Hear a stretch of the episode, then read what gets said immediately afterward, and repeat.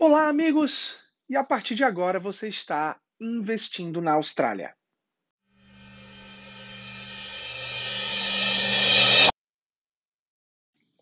Segunda-feira, dia 29 de agosto, e o assunto de hoje é taxa de juros. Hoje o dia começou, a minha manhã começou com um e-mail do NAB informando que as taxas variáveis estavam sendo reduzidas por ponto 20%, ou seja, 0,2%. E isso foi uma repetição de algo que começou, na verdade, semana passada, é, onde bancos como, como é, Commonwealth, ING, St. George, todos baixaram as taxas variáveis. Então, isso e mais um pouco é o que eu gostaria de conversar com vocês hoje, é, nessa preparação da semana é, no podcast Investindo na Austrália. Então, vamos lá. O que, que eu acho que é importante a gente entender? Entender um pouquinho o que está acontecendo, por que, que essas taxas variáveis caíram. Será que isso significa que as taxas vão seguir caindo? As taxas fixas também tiveram quedas consideráveis recentemente, o que também traz um pouquinho é, de um cenário mais otimista para o futuro. É, mas não, eu não acho que isso significa dizer que acabaram-se os aumentos, tá? Então vamos lá, vamos entender primeiro por que, que os bancos sobem a taxa de juros ou descem a taxa de juros. Aqui na Austrália, os bancos eles vão ditando sua movimentação com base é, no que o RBA, né, no, no Banco Central Australiano, é, declara como sendo a taxa base de juros. Taxa base de juros essa que hoje está em 1,85%.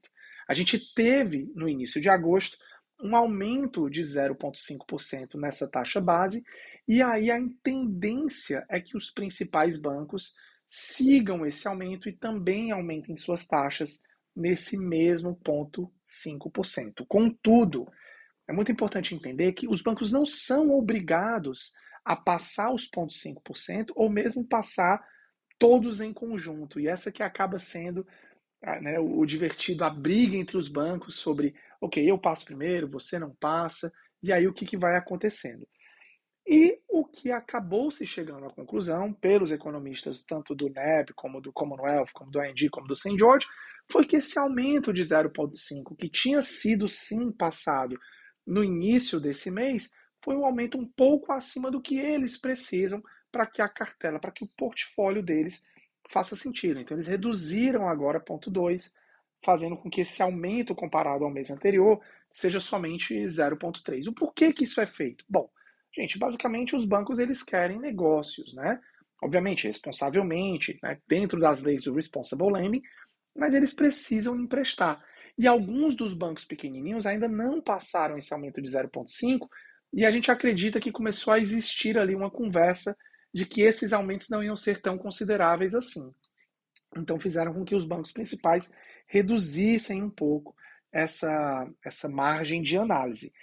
Além disso, quanto mais alta essa taxa de juros, pior vem sendo a capacidade de endividamento. E essa sim tem sido o nosso principal challenge na indústria como um todo. Né? Se a gente considerar que, comparado ao ano passado, a capacidade de endividamento do nosso cliente caiu em 30%. Isso sim é algo que a gente é, é considerável e é um dos motivos que acaba causando ou, ou a calmaria um pouquinho do mercado, ou simplesmente o cliente que queria comprar aquele imóvel de um milhão, tendo que agora se contentar com um imóvel de 700 mil. Mas a gente teve aí esse recuo, o que é muito positivo. Ah, maravilha, Alvi. A gente está vendo então agora o início de novos recuos Infelizmente, não. A gente ainda espera, dentro dos, dos principais bancos, os principais economistas, eles ainda estão esperando ali taxas de juros entre 2,6 e 3,3, a, a, taxa base, né, a taxa do RBA.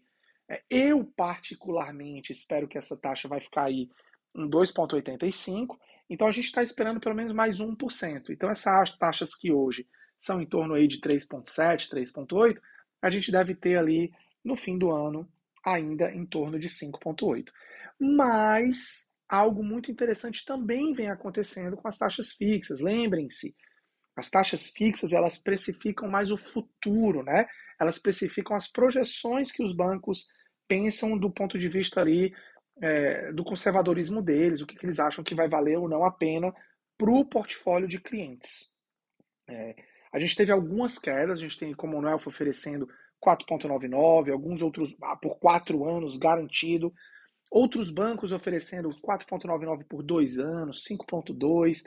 Ou seja, essa expectativa que o mercado mais ou menos três meses atrás tinha de juros a 7, 8%, graças a Deus vai ficando um pouquinho mais é, é, tranquila, entre aspas, considerando o 7. A gente começa a falar dos 4,99 ou 5,2 é, do que 7%. Isso para você que quer uma certeza de prestações, pelo menos de uma parte do teu financiamento, é algo que a gente pode é, considerar é, fortemente, tá?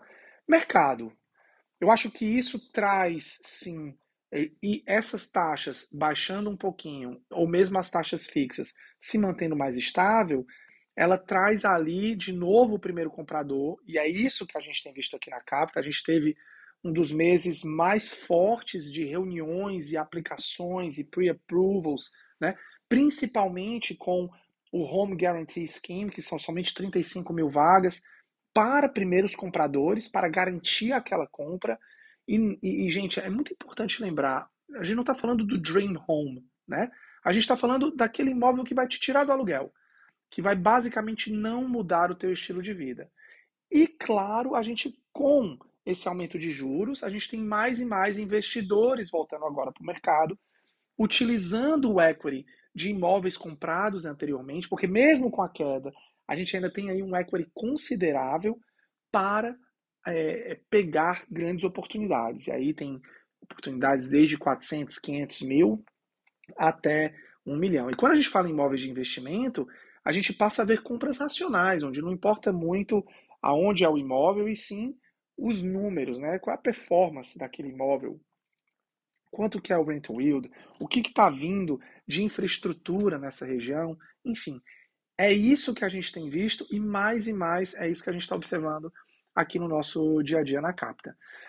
Muito bem, é, é basicamente isso que eu queria conversar com vocês hoje. Eu vou tentar trazer, a gente tem já nosso Instagram, tem nosso YouTube, mas a ideia de eu trazer aqui no podcast é um conteúdo um pouquinho mais diferenciado, onde eu tento entrar, me aprofundar um pouquinho mais em determinados temas e trazer assuntos que vêm acontecendo no meu dia a dia, né?